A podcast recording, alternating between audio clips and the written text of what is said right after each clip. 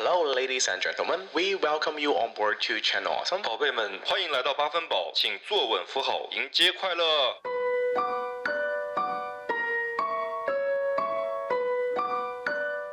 欢迎来到八分饱，我是陶乐斯。我是卡门。八分饱是一场都市年轻人的卧室派对，一杯 Friday Nights 的解乏清酒，也是给你温暖的一夜好梦。欢迎给我们一个五星好评，也欢迎大家去关注我们的同名微博，在微博上面跟我们互动哦。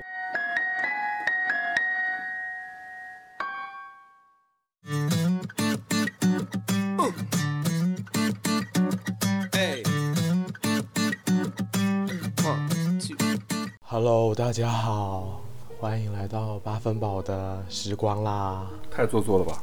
太做作了吗？有一点。这一期呢是我们万圣节的特辑，我们就准备录一期不一样的，就搜集了大家的一些非常特别的一些经历故事。对，但首先我要说，就是我们八分饱节目是不宣传封建迷信思想的。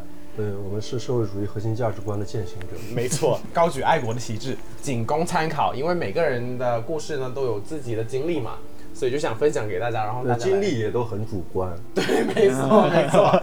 对，我觉得现在听众可能还比较懵，我们到底要干嘛？我觉得我们这节目好像更适合在中元节来播，那就差不多吧。万圣节就是会吓到你的。对，如果是你今天晚上想找点刺激、小刺激，或者是想了解一些不同的生活 会想要了解这种生活吗？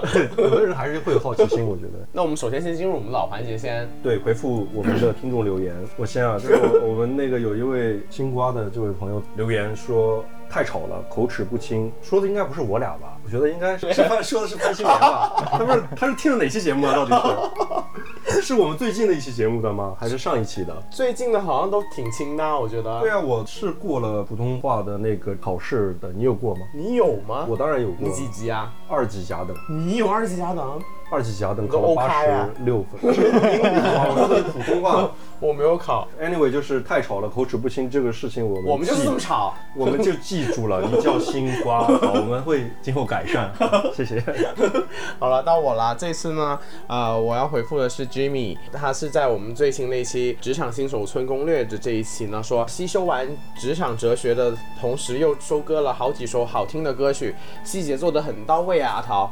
听完节目后，又沉浸在 BGM 里面回味，你就是我的解乏清酒啊！坐等鬼故事开讲的这一集，又是一个很美好的开始。你就是想这次的那个 BGM，你是很用心是吗？呀，哎，我那次发完给你，你自己都说很好听，好不好？对的，对的。嗯，然后谢谢你啊。但是我很很自想分享一点，就是那个职场那一期上线之后呢，我真的身边好多朋友就对我另眼相看，因为大家都不知道我有这么狗腿的这一面，你知道吗？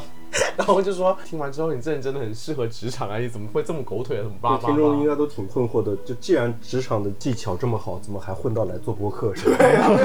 然后后面为什么说，哎，是我辜负了职场，是我辜负了职场。好啦，那谢谢大家对我们的鼓励，我们一定会加油的。呃，我们今天还有嘉宾还没有介绍，对，我们的嘉宾就是我们常驻的那个直男嘉宾，常驻直 男嘉宾，常驻吧，其实对，反正他的直男吧，不常驻的话，直男立得住吗？直男应该还立得住吧？立得住啊，立得住，立得住，立得住，还没塌房是吧？立得住，立得住。就是我觉得他刚才就是在进门之前，先跟我就说了一顿什么女朋友的事，我觉得他好像又在立人设。不管有没有这个这件事了，反正就是他算是我们节目的这个为数不多的直男嘉宾啊。先欢迎小啊，先欢迎小啊，先欢迎小啊。Hello，回归对，今天聊恐怖故事，一下开头开这么开心，要做一些气氛。那我调一下光线好不好？先把灯先全关了。有点反差不是更好？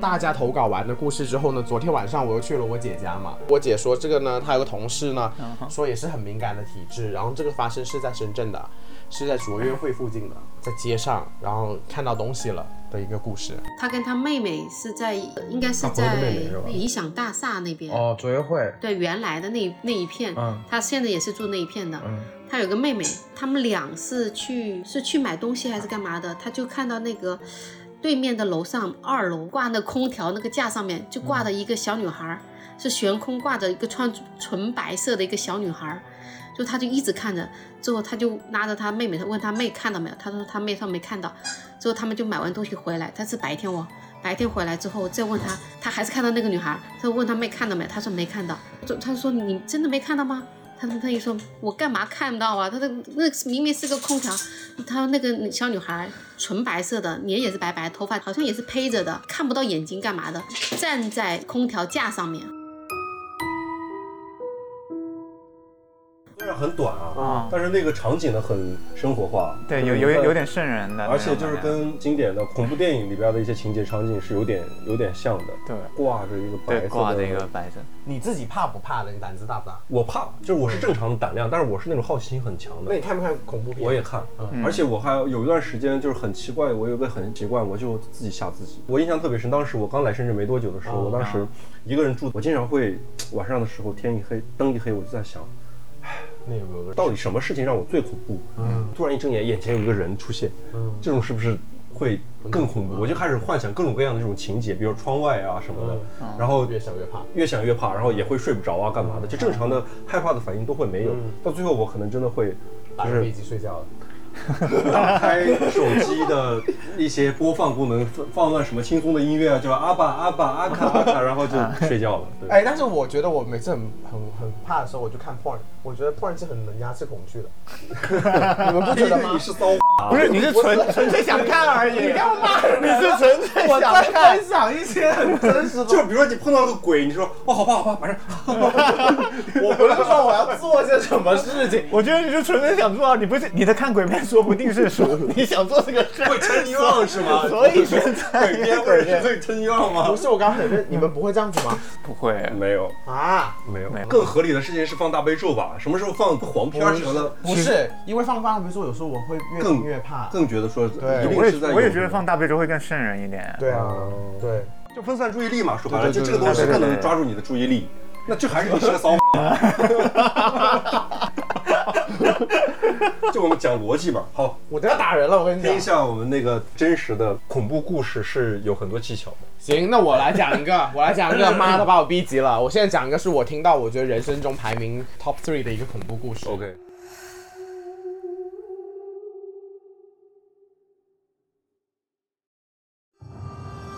是我朋友跟我讲的，说这个事呢是发生在深圳的，然后是一个真人真事，是我朋友跟我说的。我这朋友是在 中学读书的，然后跟我是一届的。嗯，啊、中学的那个教学楼呢是一个口字形，可是没有封死的，就是一个口，但是上面那横是不封住的。这样子的形状的话，它是有三栋教学楼拼在一起的时候，会有四个楼梯口。嗯，高三的话，我们一般上晚自习都十点半左右下的。然后那时候高三的话，大家可能就有些很喜欢读书的这些同学会留晚一点，大家都走了，对吧？然后那时候他就留的比较晚，他是他们班最后一个走，那最后一个走，你就要负责关灯啊、关门啊这些，对吧？是。那学校有保安，那他在你关灯之后，保安还会许一次说检查一下他门是不是都关好了，什么样，对吧？然后他那时候就说他的所在的教室位置刚好是在中间的那个教学楼中间位置，他这边的教学楼的两头的楼梯口已经关了，所以他是要绕一个弯去到这边的楼梯口，嗯，就走比较远的一个楼梯口下去，然后回宿舍。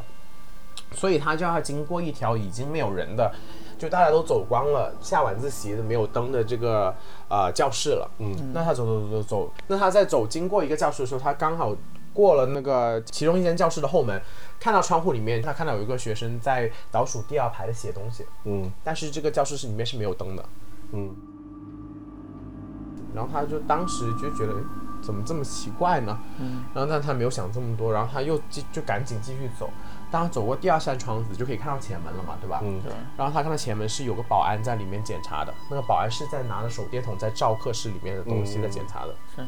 但这个时候就是他们两个好像都互不打扰一样，你懂吗？就就是是他和保安还是跟那个和里面写东西对这三个人，就是他在故事发生，我这个朋友，嗯教室里面的保安跟最后一排写字的这个学生，三个人其实是在同一个时间空间里面的。嗯，那照理说，他就说，那保安在照，他肯定就能看得见后面有个学生在写东西，乌漆抹黑写东西，保安为什么不叫那学生走呢？嗯那你在一个学生怎么会在乌漆抹黑的时候在写东西呢？这也不合理啊。嗯，但他就没有管这件事，他就很怕，然后就赶紧跑回宿舍了。他跟那个保安也没有没有交流，他也不敢，他只是说看到这一幕觉得非常的不合理。哦，我觉得气氛是有的。嗯，嗯，我听完之后我还觉得蛮恐怖的，说真的，因为我觉得解释不了。这一类的故事呢，跟刚才你姐姐分享的故事都有点类似，就是幻影，可能看到了觉得不该看到的东西。嗯，好。那接下来呢？这个故事也我自己剪的时候，我也是毛毛的啊，现在剪的。现在我们要播的是在我们听友群里面帖子分享的一个故事。校园惊奇事件。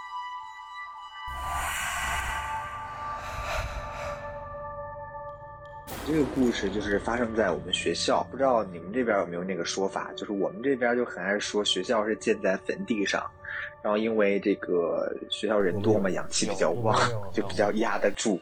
这个事情就发生在我们学校，就当时我们学校没有自己的这个校园，是租借的这个别人的校园，租借的这个别人校园，这个校园原来就是那种干那种是畜牧类的。一个学校那栋教学楼当时是实验室，就他们会拿动物做实验。后来我们学校租了这个地方，然后用了这个楼，这个就变成了我们的教学楼。这个事情就发生在这个教学楼上。首先说一下这个教学楼，这教学楼就非常的阴，就是不管是夏天还是冬天。它都非常的背，就是那种阳光就感觉照不透这个教学楼。冬天哈哇还会特别阴冷，你在那开空调都不管用，特别特别的凉。接着说到这个故事，就是我现在的领导，他原来还是老师的时候，跟我做一个大的一个办公室。他们家就是有这种灵异体质，妈妈就是那种会给别人算命啊、看东西的，就特别厉害。就有一天晚自习，然后下了第一节晚自习，看到他，我其实也没有注意，就是他。从那个办公室的门口走到他的工位上，我就瞥了一眼，他大概就全程就黑着脸，表情特别凝重，不太高兴。然后我也没多想，然后他就坐到他的工位上了。坐工位上后，他半他也没有说话，也没有做做事，就坐在那儿。然后坐在那儿后也不动。然后一会儿的时候，我们都在各自忙各自的事儿的时候，就突然他就开始大哭。然后大哭，他嘴里说了什么，我们也听不清楚。当时我就特别害怕。我就想，他到底是发生了什么事儿？家里出事儿了吗？哭得这么伤心，因为还挺声音还挺吓人的，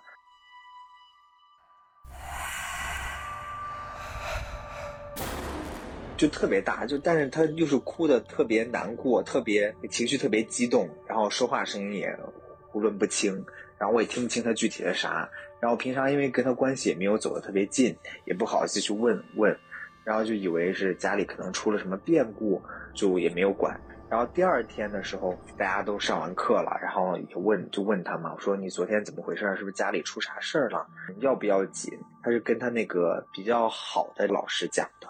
就那天他下晚自习后，他一出那个班级的门就发现那班级门旁边站了一个小男孩他从来没有见过这个小男孩然后肯定也不是我们学校的学生，因为他也没有穿校服。就盯着他，就因为他们家是有一点这种灵异体质的吧，可能算是。然后他就感觉不对劲儿，就走，然后一直走，一直走，然后那个小男孩就跟着他进了我们办公室。哦，听到这个时候，我真是倒吸一口凉气。然后进我们办公室后，然后他在工位坐下嘛，然后那小男孩就站他旁边，一直跟他讲说：“你救救我，你救救我，你救救我。”一开始他也不为所动嘛，就当做没有看见，也没有听见。然后后来他为什么哭呢？是因为这个小男孩掐住了他的脖子，呼吸呼吸不上来，整整个精神跟身体上的压力就特别特别大，然后就掐着他脖子一直晃他，说：“你救救我，你救救我，救救我。”所以说才在那儿大哭，在那儿大大叫。他嘴里面说的什么？他嘴里面说的“你快走吧，我没有办法，你快走吧，我没有办法。”这个就是持续了很长一段时间吧，也没有很长吧，可能是有个七八分钟左右，就他哭嘛。然后后来后，这个小小男孩就走了。后来他喘过来气后，才慢慢缓解。然后当时听到这个消息的时候，我们办公室的 所有老师，就那段时间晚上都不敢一个人去厕所，不敢一个人走教学楼，都得要人陪。后来就是他现在是我领导嘛，然后我之前是他朋友嘛，就跟他关系很好。那个老师给我们讲的，不是他本人叙述的。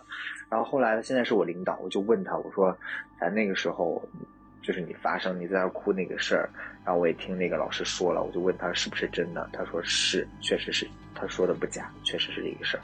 而且他们家里面除了他妈妈会看这些东西，就是他会算会看到，而且还会跟死人对话。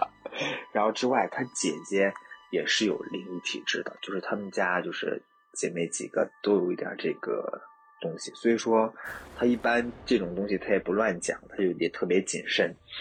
包括她姐姐，她也给我讲过一个特别神奇的事儿，包括她妈也是，她也给我讲过她妈的事情，但是时间原因我就不说了，有机会再说吧，就先说这一个事儿。嗯，这个是不是还蛮恐怖的？说回到这个故事里边，就是他有提到一个专业名词——灵异体质，这个你们有以前也有听说过吧？有啊就是有的人会比较敏感敏感。我也有听说过是跟家族有关，有的人甚至就是这一家子人都是这样的从事。我听过的类似的情况是，啊，小孩儿是更容易的，啊就是随着他的年龄的增长呢，他会越来越离淡那个化掉这个能力。对，离那个能力会越来越远。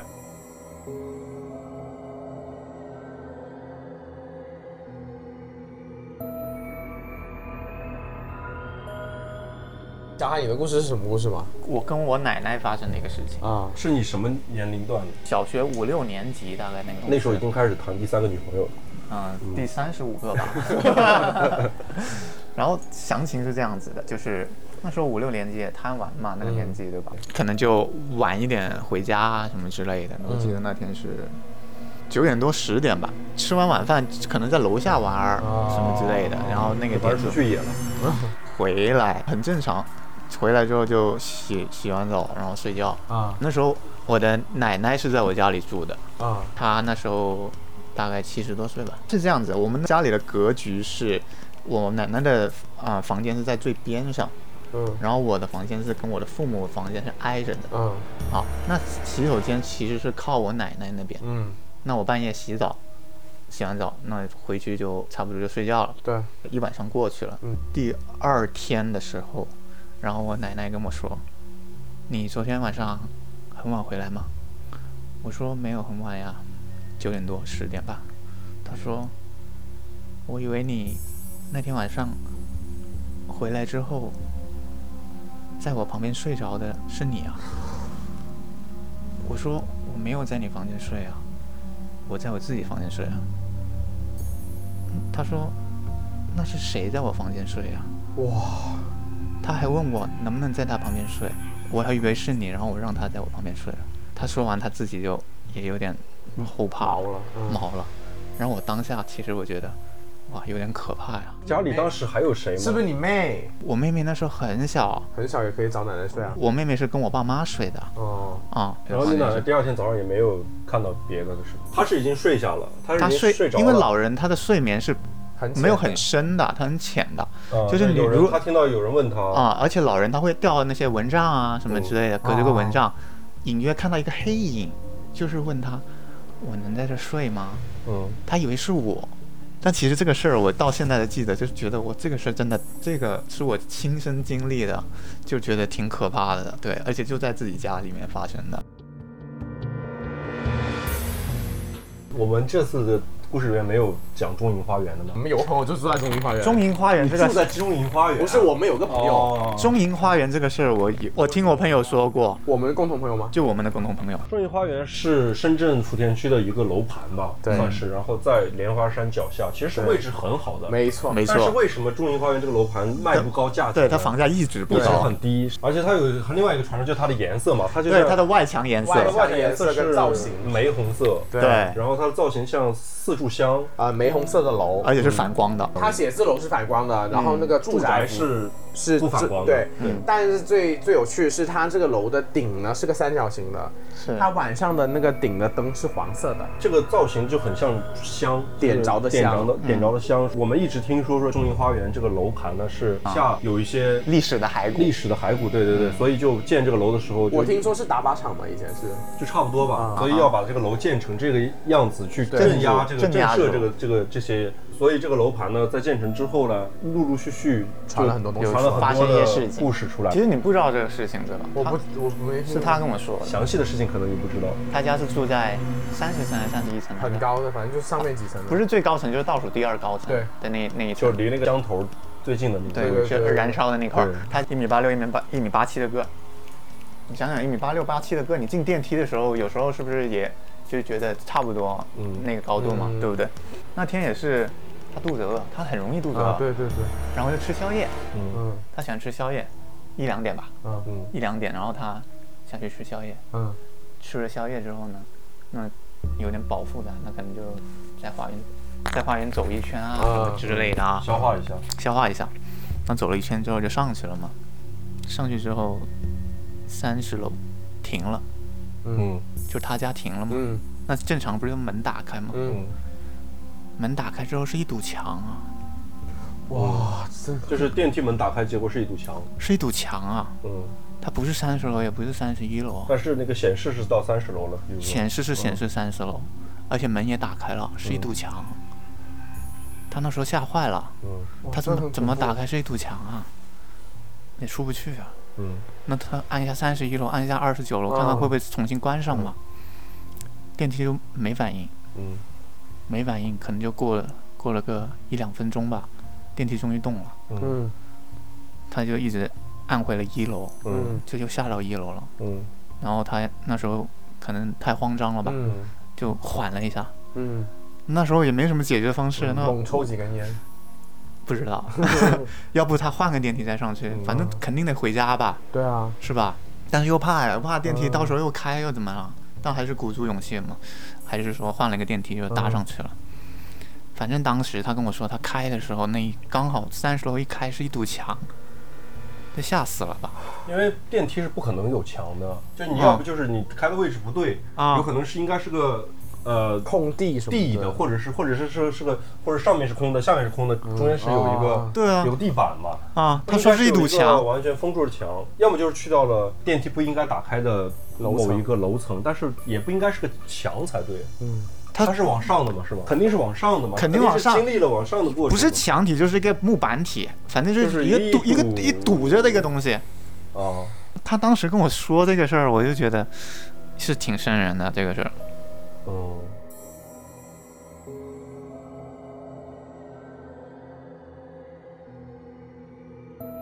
好了，那接下来就直接是欢迎我们木易来讲了，分享这个我听到我也是觉得还蛮恐怖的啊。嗯他在广州读研究生，发生在城中村里面的故事。嗯。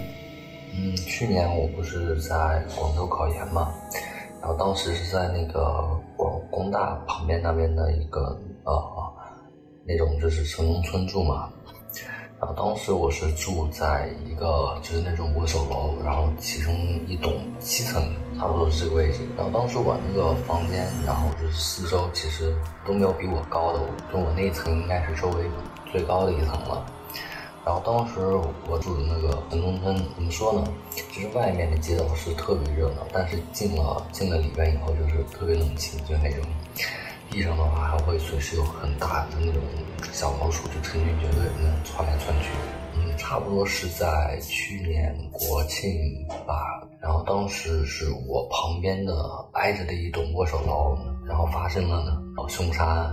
然后当时是有一个男的，然后在我旁边那栋楼，然后是杀了杀杀了两个人。当天晚上的时候我就睡不着嘛，因为外面特别吵，然后有警车什么的，然后差不多一两点的时候吧，就外面的就是各种鸡呀、鸭呀，还有猫就开始乱叫。然后等到差不多四点多吧，就一直睡不着，因为外面太吵了。然后我会听到那种就是好像是有道士做法的那种声音。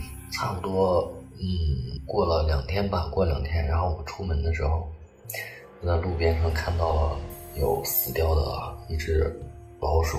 然后第三天出门的时候，然后那只老鼠就是已经被压扁了，然后就是变成了一只死掉的鸽子。过了两天，然后就是那鸽子就没了，然后那个老鼠就慢慢已经变成老鼠干了。然后我附近那个街道上就出现了好多那种死鱼、死虾什么的东西。当时就是凶杀案发完发生完第七天，我就去朋友家住了嘛，我就没有回去住，因为我不太不太敢。差不多过了。过了有半个月吧，自从那起凶杀案发生完以后，我就是整个人一直都在生病，一直都在发烧，就整整就是差不多发烧感冒，就是病了得有一个多月，差不多这么长时间。然后有一天晚上，我就在睡觉嘛，做梦梦到我好像就参加一个什么国际国际会议什么的，然后本来参加会议好好的，然后忽然就整个整个会议场就全部黑了，然后周围的人全部消失了。然后这个时候我旁边就有一个女人走过来了，然后我就问这个女人说：“我说那些人去哪儿去了？”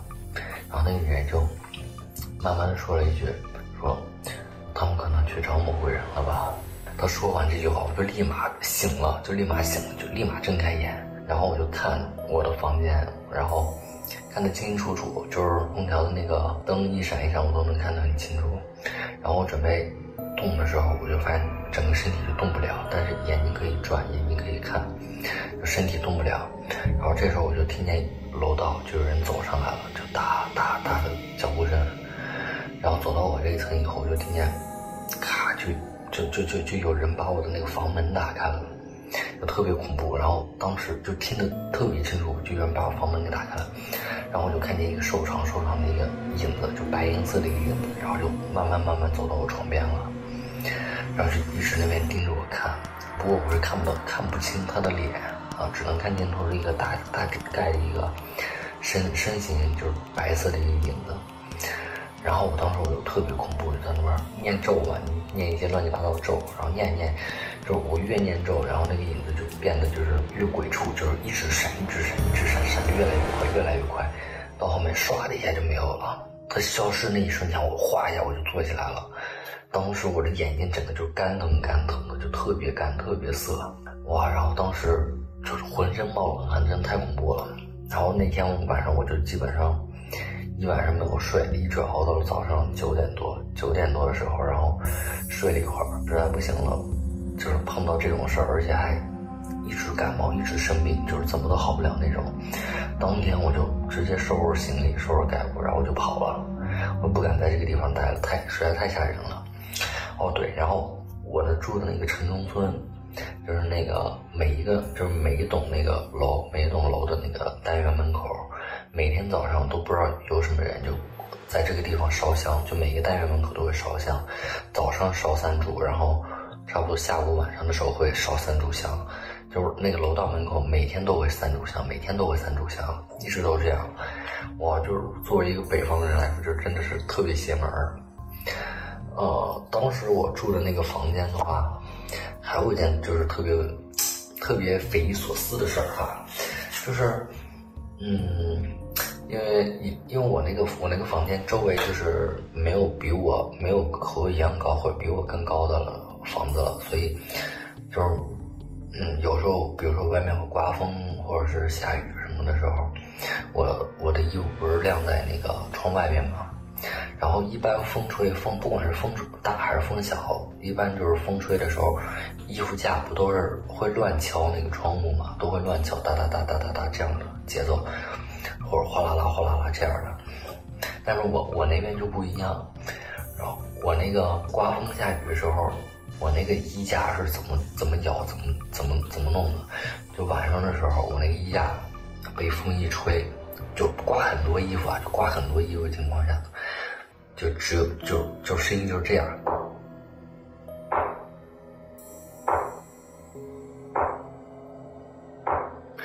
哇就这样一下一下一下一下，就特别有节奏感这种，然后就好像外面有人在敲我的窗户一样，哇，真的是贼贼贼吓人，贼恐怖。不过当时我也没怎么注意，因为当时学习太累了，然后每天晚上就被那个衣服架敲窗户，就哒大大这种敲窗户的声音敲醒以后，我就。特别生气，我就直接跑过去走窗前，然后把那个窗户一开，把衣服全收往往床边一扔，然后关窗户接着睡。但后来想想，就是觉得还是挺诡异的，因为确实不太符合常理。然后在广州遇到的这种事，差不多就这些。这个其实可以直接改编成那个鬼片的，我觉得一个大概的一个故事蓝本的。嗯，突然想起来某一个鬼片的大致的场景，特别是在广州的城中村，我就想起我看了一个香港的七月又十五什么盂兰节之类的。张家辉拍的吗？对，哎，张家辉拍的，还有那个流行优女有戏台嘛，对对对对对对，那个也也蛮恐怖。啊！我真的很后悔做了这期，我都要狂剪，你知不知道？我要加音效，我真的很后悔。我觉得这个木易这个这个听众啊，这个很有潜质，你以后可以尝试就做一些音频节目，在 声音专业的，对，这个就是真的，我听到这个还蛮恐怖。这个比上那个还要更恐怖一点，因为它这个很有铺垫，就是又有凶杀案，还有凶杀案，然后自己发生的。死鸽子、死老鼠的，就是让你觉得整个事情就是诡异的，而且有代入感。他刚好在考研，他说，嗯，对他，而且最后我在现在回想起来，敲窗户的那个声音，让我觉得说还是挺诡异的。就正常来说，确实是，比如你外面挂的东西的话，它不可能是一个非常节奏那么明确的，一二三四的，或者有个节拍的，它应该是乱的。那木易还有个很恐怖的，木易还有啊。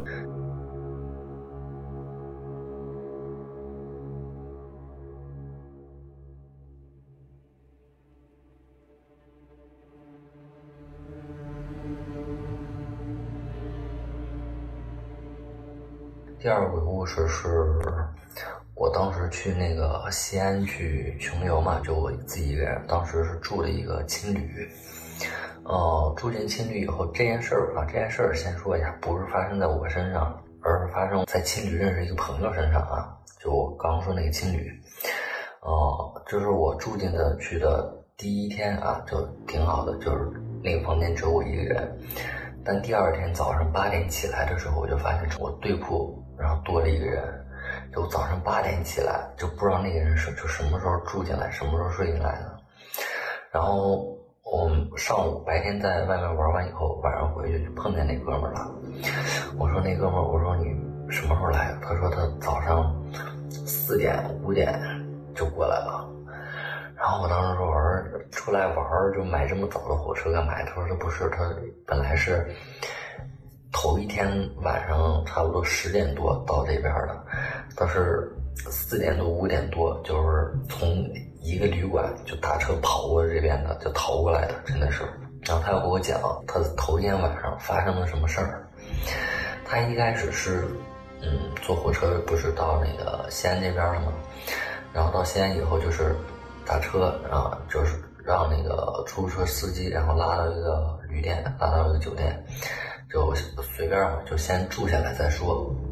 一开始他说他是嗯躺下睡觉，他就开始做梦，就梦见就是有一个穿红衣服的女人啊，还有一个穿白衣服的一个小孩就站在他住的那间房子的门口，他的那个房间门是大开着的，开着的。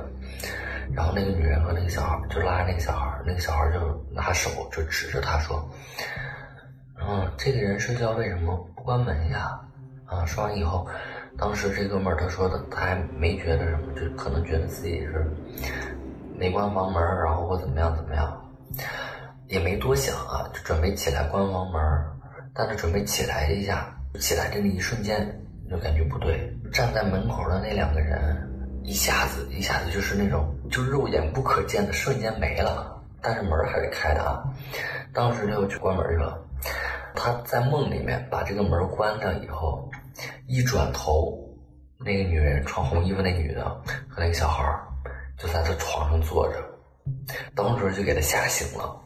吓醒以后，最恐怖的事是什么？最恐怖的是，他醒了，他真真实实的醒了以后，发现自己住的那一间房间那个门是真的没关，真的是打开着的，特别恐怖。就是做梦的时候梦到。自己门没关，然后外边有两个人，然后把门关上以后，那俩人忽然出现在房间里，然后这个梦做完醒来以后，发现自己的门是真的是打开着的，当时就给这哥们吓得不轻，然后差不多四五点的时候就赶紧退房就跑了，就跑到我们住那个青旅这边来了，这是哎呦，说实话也不知道是怎么说，只能说是有可能，有可能是不是他真的是睡觉的时候没有关房门，就或者是。这个房间里边，房间门确实是被什么人打开了，然后梦里边是有两个人，有两个有两个不知道什么东西就过来提醒他了，就是真的是不知道什么情况。还行哈，还可以。怎么说？还说女的是穿红衣服的，小孩是穿白衣服的，这种形成一个。他讲故事讲节奏啊很好，恐怖气氛也好，然后故事的节奏也好，都还讲的挺好。我觉得是可以的，但其实我觉得这个是好人好事吧，提醒你没关门，对对吧？是啦。你们有做过那种很真实的梦吗？就是有梦到觉得说好像不是梦，太真实了。然后当自己醒来的时候，又发现感觉很恍惚，自己刚才是不是在做梦？梦中梦，你说的那种梦中梦呢，它其实有个专业名词叫清明梦，它是有套理论的，就有点像 Inception，就是你一个梦空间，啊第二个对对对对对，三层。呃，我不建议大家去尝试啊，因为我看了之后发现呢，很多就是它这个东西。也我不知道，它其实可能不是玄乎，就是有人会刻意的去追求去做清明梦，这还能对，它是有一套逻辑方法，说你可以训练自己，让自己就好像有点像《盗梦空间》一样，他也是说，呃，怎么样去勾搭这个梦境啊，啊诸如此类的。造梦师，对对对对对，然后他我没有认真研究，我只是啊 based on 我看到的东西，他们说是有一套理论方法，说你可以 train 自己，然后去做这件事。但是这有个 bug，就是或者有个不好的地方是，就是有危险的，因为你可能到最后你就真的出不来。对，一个是出不来，第二个可能你就是分不清对现实跟虚幻虚幻，对那个界限就会很模糊。那是他，因为他没有带那个陀螺。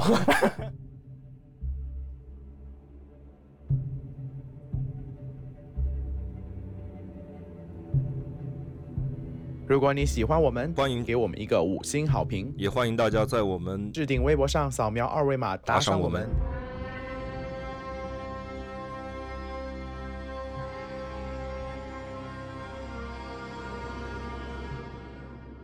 接下来是玄乎大仙的故事，哦，这是我们来自 Lucen 的这位朋友 OK 来给我们介绍的。Hello，陶乐斯和卡门，我是群里的 Lucian，也是那个网易云音乐里边的 Takashi。然后今天我给你们讲一个东北大仙的故事。这个事情反正也是亲身经历的事情啊、我先讲第一段吧。去年我舅舅十月份，他当时是在看守所里边，反正就是配合调查吧，反正在看守所里边，然后就突然脑溢血去世了。去世了之后，我就赶回了我的家，当时都很突然，赶回去之后就匆匆忙忙办完了后事。但是我舅舅对我一直还挺好的，然后我还有两个弟弟，双胞胎，我还有我舅妈，所以他们突然可能家里也受不了这个打击吧，然后再加上呃家里那个时候有一些变故，所以在葬礼的时候只有我妈、我舅舅的姐姐送他走的，包括后事什么的烧纸什么的事事情都是我们家办的。然后我回到北京之后，嗯，事情有点不太对。那个时候可能是因为工作压力的原因，还是因为什么其他莫名的原因，就是我得了抑郁症，走在路上就会突然想哭，有时候可能在公司那个高楼的那个地方就莫名想要跳下去，去看了医生，也去吃了药。就在那段时间，我会经常梦见我舅舅，因为我跟他其实感情很好的。有一天晚上，他就在梦里来找我，陪他走过他之前呃开饭店的地方，然后还有一些我姥姥家之前的一个老房子。然后我舅舅就在那个时候笑着笑着跟我说说，嗯，你这么不开心，要不你下来陪我吧。当时那一下午就醒了，然后我那个病之后就越来越重，越来越重，越来越重。然后妈妈就说：“你回家一趟吧，就去我们当地非常有名的一个看事儿的人。我是大连的，东北那边就经常会有这种看事儿的人，狐黄白柳灰，仙家五家，狐狸、黄鼠狼、刺猬、蛇，还有老鼠。”是五位仙家，就去看事儿的那个是个大姐。去看事儿的这个过程呢是这样的，她呢不会要你钱，大姐就讲究是三六九不看，就是农历的初三、初六、初九之类的，她不看。去了之后呢，嗯，进门就发现那个小院儿里边有一个大食堂，有一个很大很大的香炉。门口的那个大爷说说，这个香炉燃尽了，今天就不能看了。大姐也不收钱，但是大姐要了一包烟和一炷香。然后我之前前面还有两个人，第一个人呢，他是有癔症，那个大姐后面说，他其实真正擅长的是治癔症。什么是癔症呢？就是突然的犯癫痫，整个人就不清楚。然后那个大哥在我前面看事儿的大姐呢，就拿了一炷香，叫他拿着点着，然后长长的就又点了一支烟，就。深吸了一口烟，那一口烟就那一口啊下去，那半支烟没了，然后就就吐在了那个大哥的脸上，就开始说你你是谁？你是谁？你是谁？然后那个大哥就开始像癫痫一样一直在晃头摇头啊这样，然后就吐出了很多名字，胡什么的，反正就是那种很土的那种那种名字，然后就问他，然后大爷说不对，你是谁？就一直在问他，一直在问他。问完之后，然后那个大哥又说了很多，就是那种很土很土的名字，你知道吗？就是我后来才知道，那些很土很土的名字，就是很多仙家的名字，比如说那种什么小花啊、什么小红啊这种名字。我忘了具体大哥后面说了一个什么名字，然后大姐就说来干嘛？你从这儿来干嘛？范一正的那大哥马上整个人神情就变了，他说说，嗯，来吃口吃的。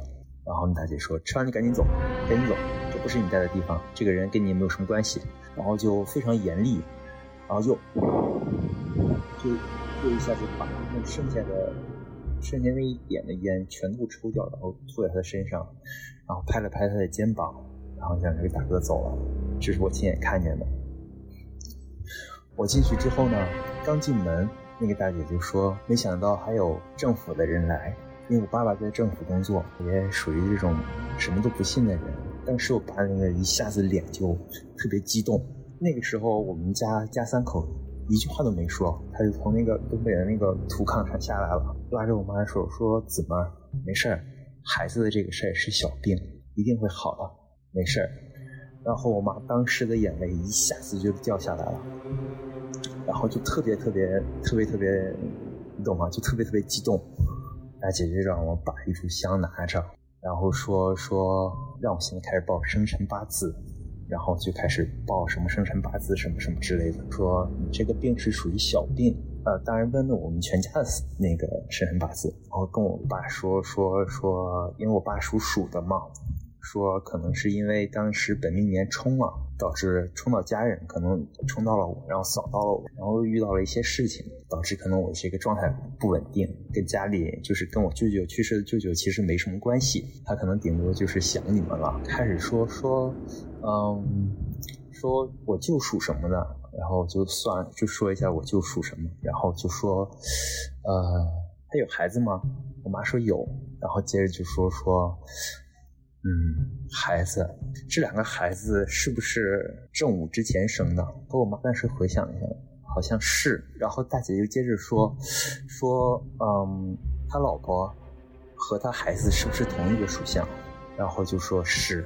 大姐就说说这三匹马冲的挺厉害的。特别神奇的是，我妈和我还有我爸都没有跟这个大姐说，我舅舅的孩子属什么，我舅妈属什么。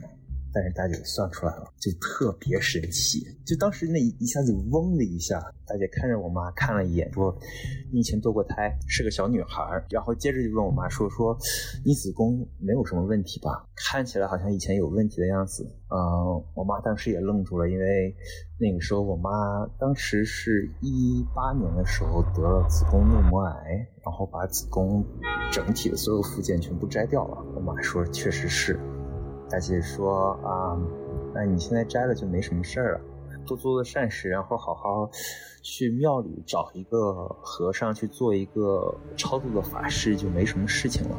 然后看着我爸和那个温泉人说啊，都没什么事儿，说我们那个身上的那个光发出来是金灿灿的，说都没什么事儿。妈说那孩子怎么办？啊，大姐就说说没事儿，你回就好了。然后我要出门走的时候，大姐就说：“你先等一下。”让我拿着又点了一个香，点起了一支烟，就长长的吸了非常大的一口，就是正常的人完全吸不了那么大一口，差不多也有半支那么那么那么就就特别夸张的那个肺活量。然后吸了之后就，这一下吹到了我，就让我站在那里，整个又吹到我。又让我转了个身，又吸了一口，长长的一口，又吐到我身上，然后叫我别回头，出门就走了。等我回到市区，回到家之后，就正好换衣服了嘛。那个衣服其实我出门的时候也没有喷香水，但是正常你想，那个烟沾到那个衣服上肯定会有烟味嘛。但特别奇怪的是啊，特别奇怪的是，就是我身上一点烟味都没有。反倒不是烟的味道，而是那个果香。然后那衣服就放在那儿还没等洗呢，过两天那个衣服就变成了那种香的味道，就我们烧香点香。然后那个大姐呢，本身已经，她说她已经七十多岁，但是看起来就像四十多岁一样，而且其实她的男女特征不是特别明显。就一开始我们都不知道叫大姐应该怎是因为就她喜欢别人叫她大姐，还是因为她真的就是个女人。然后那个大姐在算命的时候还跟我们说，说我只能给你算你命中一定会发生的事情，就是你要想让我帮你改，这个事情是不可能的。每个人的命都是定的，该发生的事情一定会发生，但是你做好准备，这个并不是什么泄露天机什么的。然后从那个时候之后，又回到北京来，过了一段时间，我的抑郁症就好了，然后我舅舅也再没有托那种梦给我。然后我也再没有梦见他。他的故事总结一下呢，是有一个上升桥段，嗯，然后有一个除魔的桥段，类似于就是西方除魔的。我因为我们的就是东方除魔人，东方除魔人就是我们其实有些农村啊，或者是说偏远的地方，其实这种人很多，他们基本上就是按片区来管理，每个片区都有一个这样的人。他的这个经历呢，其实就是我想告诉我们的。听众朋友有病还是要去医院，这包括心理疾病。他也去了，我知道，但是这个东西呢，呼吁大家关注自己的精神健康啊。对对对对，像抑郁症啊这一类的，不是开玩笑的。但是这个故事我听了太多了，你知道吗？我的生长环境我听过很多很多类似的。我发现你们北方真的很多这种吸烟的故事。北方其实一个多，然后特别是像我们大山里来的孩子，就是我们那边人少，你知道吧？嗯，人少的情况下，这种的东西就多。嗯，人多。地方这种东西，但是广东和福建这个地方又很特殊，就是它又很迷信。我觉得广东地区的更猛一些。我想广东的广东人，我觉得就是，因为他有一些社会研究学的说法，就是在于说是因为，比如说广东是临海，嗯，然后靠天吃饭，也是这种，他是说像中原地区或者是。你努力开耕就有对，大部分时候就天灾当然也有，但是那个概率小。但是你说渔民，嗯，特别是广东、福建沿海地区的这些，他真的是每天的天气不一样，可能代表的收成不一样，也或者代表着你今天是不是安全的回来。嗯，所以他更相信这些大自然的大自然的力量，包括一些更神圣的东西。对对对，所以在广东地区人很确实是比很多内地的地方的人更迷信一些。但我们小时候老家这种故事太多了，包括就是他大概提到的。大仙啊，我们在老家把这一类的人，我们叫阴阳阴阳师，阴阳这叫阴阳啊。那要不我就说一下我的故事，可以好不好？就我有我期待感够。其实跟之前有一个。我们听众朋友的故事有点像，啊，这个事情发生在我高三的那一年。我因为一些特殊的原因呢，我们当时那个学校是不能住校的，嗯。啊，因为在修宿舍，嗯，全部学生都是走读，嗯，所以晚上下了晚自习之后，整个学校就清空了，嗯，除了门卫啊，还有一些在学校里边值班的。甚至都没有什么教工啊，没有没有什么教工会住在学校。嗯，学校像之前那个我们那个听众也说，就它本来就是建在一些地方。嗯，然后我们学校校操场里边时不时的就是会刨出一些什么骨头啊什么。不会吧？会，因为我们当时那个学校的操场是没有铺草坪的，就是土场子。我们去里边踢足球啊，干嘛的？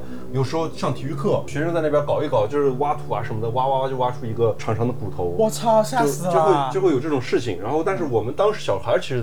没怎么怕这些东西，都觉得还好。然后高三了，高三也怕怕。我高三那年呢，是因为一些特殊的原因，是呃家里觉得就太爱学习了，省得来回折腾，托了一些关系让我住在了学校。但那个学校是没有宿舍的，那就住在哪儿呢？我们那个教学楼是一个横排的教学楼，两边呢是有东西两头是有老师的办公室，然后一共有四层，在中间呢有一个。大的卷帘门，我当时就住在四楼的西边角的一个办公室里边。嗯，那个办公室是有一个前后是一个套间，嗯，前面有一个大门，后面有一个套间。那个前面的那个。房间呢是有老师在那边，就真的当办公室的。然后后面有个小门进去是其实是有一个没用的一个空置的一个房间。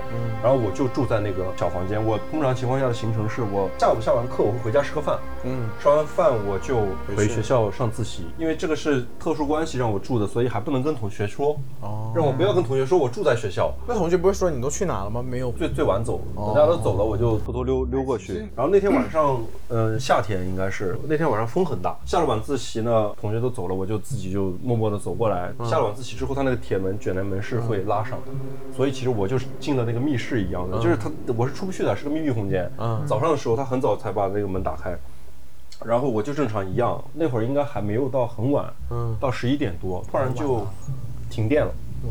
停电之后，整个学校就一片漆黑。嗯，但是光停电其实也没什么还没害怕的，就是其实我觉得，因为外面是有呃门卫的，远处有门卫，然后看得见他的，我能看到那个门房，啊。呃，窗户能看到那个门房，有光，然后我就当时我就在等来电嘛，我那个楼呢离那个旗杆比较近，嗯。我就听到旗杆那被风吹着一直在咣咣然后但是学校后来慢慢的太安静了，嗯。然后一开始的时候好像还听到有人说一两句说话的声音在外面、嗯。很远的地方，然后慢慢的就一点声音都没没有了，只听到外面有风的声音，我就一直在等来电，嗯我在四楼嘛，我就嗯听到了楼下有很清脆的铃铛的声音，就是铃铛叮叮咚叮叮咚咚。我第一反应是猫，嗯我就觉得是不是有猫带着个铃铛在那个什么，但是突然就感觉那个铃铛的声音越来越近，越来越近。天，我当时就已经慌了，因为嗯我知道那个底下的卷帘门是个铁门，是嗯上不是是关住的，而且教学楼的高度很高。嗯比如说猫，它是爬不上来的。嗯我当时就已经慌了。嗯当时家里是因为我一个人过来，他也担心，就给我给了一部小灵通。嗯我当时拿着小灵通，我印象特别深，我就钻到我的被子里，嗯然后把小灵通打开，嗯然后把我妈的那个电话号码按出来，但是我不敢动。我是、哦我当时的第一反应是，千万不要让任何的什么东西发现我，知道你在知道我在哪儿，知道我，我就把那个手机保持这个状态。大气不敢出，一直在那，我就一直听着那个铃铛的声音越来越近，越来越近，越来越近，就感觉好像是顺着楼梯一直在走走走走到我的跟前一样。当时那个状态就是我整个嗯神经就是绷得特别特别紧，嗯然后突然就来电了。哦电一来，炸一响，嗯我就马上把我妈的电话打按通了嗯按通。我妈我说怎么了？我当时也说不出来话，我就不知道该怎么要说什么，嗯。因为那个灯一亮之后，其实整个什么都没了，啊就声音也没了，教职工也开始说话了。啊那天晚上我就跟我妈说，我说我感觉这边不对劲，嗯。然后我妈说那你要不就回来吧，啊然后我说行，然后我就就我爸就来接我，就嗯。回家去住。我整个人的反应到现在我都记得很清楚。呃门是外面是一个铁门，嗯。里边是一个木门，然后我感觉他已经到了那个木门了，就是我感觉他从铁门已经进来到木门了。我去，然后让我觉得说整个时间的跨度、长度和我的反馈都太真实了，让我嗯。实在是不知道是怎么去解释这件事儿。然后这个事儿其实每次都说起来的时候，这个身体再回想一遍。还很真实。嗯，还还好来电了，就对，这是一个我自己经历过的事儿，卡门讲这个，我觉得，因为他自我感受的那一块儿，就代入感还代入感有，对，对，说不定他隔着被子，那那那个那个不明物体，可能就是隔着被子看着你，对，对吧？不要这样子，大家我很怕。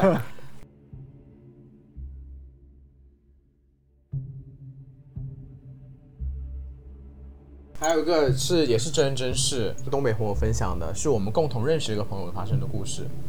这个是以前跟我讲的一个，就是他以前打篮球的时候，就在大连的一个郊区的一个山上，但是那个地方治安特别差，因为他那个地方有几所技校，还有寺庙什么的，就是特别野的一个地方。他们当时就十来个人，教练又不在那儿住，整个山上只有他们一所学校，就上山都是那种野路，你知道吧？没有台阶儿什么的，因为只有他们十几个人在那个地方练篮球。他打球的某一年当中出了一件案子。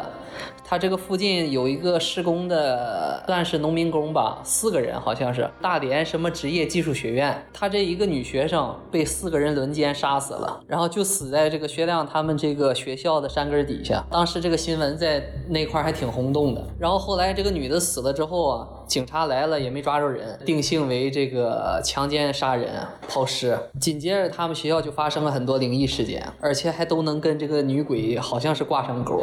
有两件事儿，第一件事儿就是那个他们有人去那个晚上睡觉蹲坑的时候，他们是那种山上的条件比较差嘛，他那个门是那种过去那种木门，然后就有人敲那个门，并且把那个门推开了，因为那个门不是那种像风一吹就能吹开的，是是你那个门关上之后会稍微卡一下，但是没有锁，就是你用风是吹不开的，而且他们窗都是关。这个门被推开之后，门上面有一个手印，所有人晚上开灯过来比看是谁搞的恶作剧，就是谁要今天搞这个恶作剧就要揍死他。然后去了之后发现那个手要比男人的手小，就是明显不是他们这内部的人干的，就那么十来个人，都是打篮球的。他们身高都是一米九、两米的，他不会有这么小的手的。然后他说他们那个时候吓到什么程度，都是些大小伙子，都是胆子比较大那种的。他们晚上上厕所俩人一起去，比这个更吓人的是这个水龙头事件，不止一次。他们去那个厕所上厕所的时候，你只要一开始尿，他那个洗拖布的那个水槽的那个水龙头就莫名其妙的自己打开了，然后就开始哗哗流水。刚开始还胆子挺大的给关上了，后来发现这已经成为一个。不是个例了，发生不止一次，就有人去晚上去上厕所，它就自动打开了。后来有人去告诉这个校长这个事儿，去找人修，人家那个水电工来了之后说，你们这个管道没有问题，肯定是你们自己没有扭紧。那十来号人在那儿，扭没扭紧还不知道啊。但是这个事儿确实是挺恐怖的，因为他们后来为了去验证这个事儿到底是不是非自然现象，就把所有的事情都给控制住了。比如说，可不可能是风吹的，或者恶作剧之类的。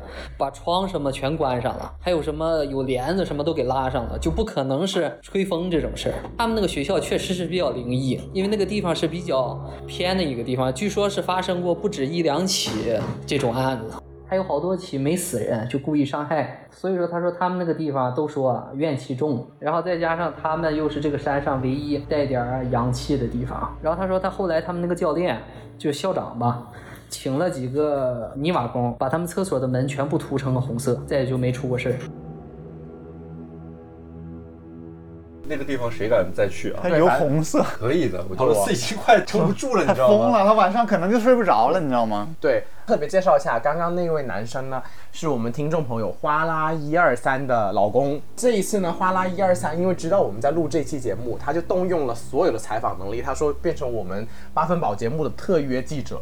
然后他这在周五的下午在办公室举行了一场这种灵异分享会，他就把他身边所有的同事抓在一起。我我在大学的时候，我们也做过类似的事情。嗯，哗啦一二三的同事们来自铁岭的一位同事分享的一个故事，宇宙的尽头铁岭。我觉得今天是东北人专场，对，我觉得已经是东北故事专场了。黑白无常，这是我同学高中同学给我讲，说他奶活着的时候有一回，就说那晚上睡觉嘛。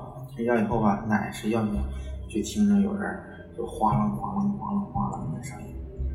他奶奶就是就就是就想起来嘛，寻思屋里进人了，是小偷了啥的，完就动不了了，动不了以后完了那个，然后那个这时候就看见有两个人，看不清人的脸，就是一两。等一下，就是他奶奶在床上动不了了，就动不了，就像是演对对，然后就看着两个人。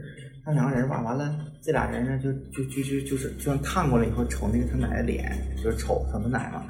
完了，那个一个男的说：“是不是他呀？”嗯，黑白无常啊。那不知道，咱不知道，应该就是咱认为可能就应该是，就问他说：“是不是这人啊？”那个旁边那人就看了一会儿，就这么看了一会儿，说的好像不是。然后，但是呢，但是这个过程中呢，他奶他奶就像就喘不上气，就是。在哪？嗯，完了，那男的一说，好像不是，然后慢慢的，他奶奶就就就就能喘气了，就缓过来了，你知道吗？然后就完了，就那什么，就就就醒了，就就那完那天晚上那个人就第二天早上就把这事儿就说了。但是问题是咋的呢？第二天早上他家后一趟房，因为住平房那时候，后一趟房有个老太太死了，啊，跟他年龄差不多一个老太太死了，我天，怎么回事？那看来真是。等于事，还没有钱，真是，是不是他出现幻觉了呀？不是。但你知道，就是东北人一说话就自带喜感，对，自带喜感是。对我那天简直说，本身这故事挺恐怖，然后一听我就。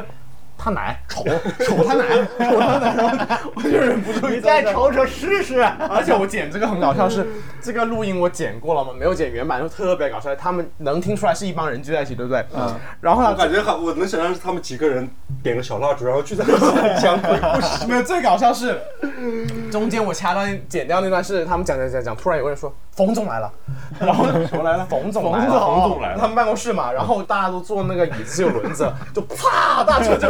散开，对，然后那个这个才是最最最最最恐怖的，对，然后冯总更恐怖，然后然后是我两段拼在一起，所以开头才小声一点啊，所以真的我听起来，当然故事是恐怖，但是加上这个又觉得很好笑。他这种就是简单直给了数十个人呢，就是能感受到说当下就是那种感觉。瓜啦一二三带领的同事说的这个故事呢，还没有结束。他这位来自铁岭的同事又分享了另外一个关于林场里面打猎的故事，一家人离奇失踪了。听一下他们是怎么说的吧。快点的，香姐，一会儿那蚊子又来了，紧张。你也得关上门。就我们附近旁边一个就是黑龙江，对，就是一个就是一个镇吧。猎户就是以前哈，可那时候对方打猎的时候，什么狐狸啊，什么这些东西哈，都扒皮卖皮。扒皮完以后嘛，然后说啥呢？然后说就是这个可能是杀的太多了吧，杀的太重。有一天晚上，这一家他家好像一家是四口不是五口吧，嗷嗷喊嘛，就是人喊嘛，喊完家发疯了，喊完以后完邻居去看嘛，说这咋回事呢？上你上那屋里看去。一看屋里一个人都没有，完了，你听我，你听我讲完呢，就失踪了吗？完这家人寻思说这家咋的呢？完这邻居就去看去嘛，啊，一看这屋里一个人都没有，天哪！一个人没有以后完了，那邻居一看这没有人，这是咋回事？找吧，是吧？开始找，在整个这个镇子就开始找，完了那个就报警了，啊，警察就也找嘛。最后第二天早上，另一批人就是那时候那家房就是林场的上班的工人啊，上那个林子里去的时候，把这一家五口找着了。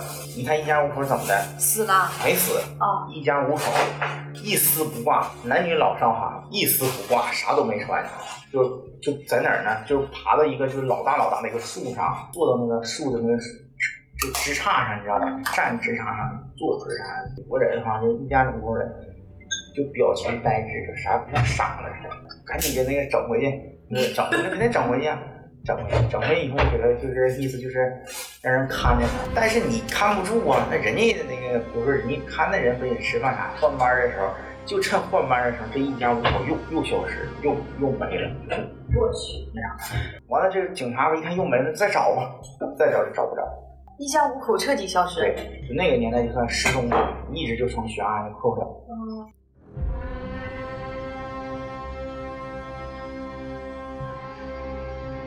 接下来是最后一个故事了。你说文字稿啊？对对对，菠菜分享了两个故事，都是发生在最近的事情。接下来是用菠菜的第一人称来述说这个故事。他的来信上面说：“陶乐斯卡门，晚上好。因为一些诡异的原因，我没有办法将昨晚的录音分享出来，甚至没有操作，所以他决定用文字的形式跟我们述说一下他的故事。我们大学有两个泳池，一个是新建的。”一个是五几年建校的时候就有的老泳池，老泳池里面淹死过人，就是因为之前疏忽了点名，人没了浮上来才发现的。所以我们上游泳课的之前还有之后都需要点名集合才能解散，而且不准在泳池里面潜泳。这个事情是我一个很喜欢开玩笑的哥们在我们老泳池上游泳课的时候跟我说的。那天他还想吓我，在我下水的时候潜在水里抓住我的脚。上午上完游泳课之后，下午就下了大暴雨，刮风下雨，天气很阴冷。我去上课了，他一个人在宿舍里面逃课睡觉。然后我上课的时候，他发信息说，他自己睡觉的时候感觉有人在旁边对着他的耳朵说话，会不会是学生会查寝了呢？我说没有，一般都是阿姨查寝的。他说应该是学生会的吧，因为是女生的声音，而且贴得很近，他以为是我们专业的女同学。然后我开玩笑说，会不会是那个淹死的学姐来查寝了？他说：“你怎么知道是女生？我好像都没有跟你说这件事情。”然后那个时候我觉得很紧张，我就问他说：“今天早上上午上游泳课的时候，你是不是偷偷的潜在水里面抓住了我的脚，想吓我？”他说：“没有啊，而且他是个山东人，只会狗爬式，不会憋气，更不会潜泳。”那天晚上，菠菜是想直接发音频给我，然后那条音频首先就是音频录的时间够了，但是声音又出现了问题。到最后他想发给我的时候，他真的是录了屏的，就一直都发不出去。你就点那几个小按钮，它就没有弹窗，也没有任何给你的选项，就是怎么也发不发也发不出去。最后我跟他都吓得毛毛的，我就跟他说你别发了。然后我们最后就决定他用文字的形式来投稿。嗯，这个一下子就有代入感了。对。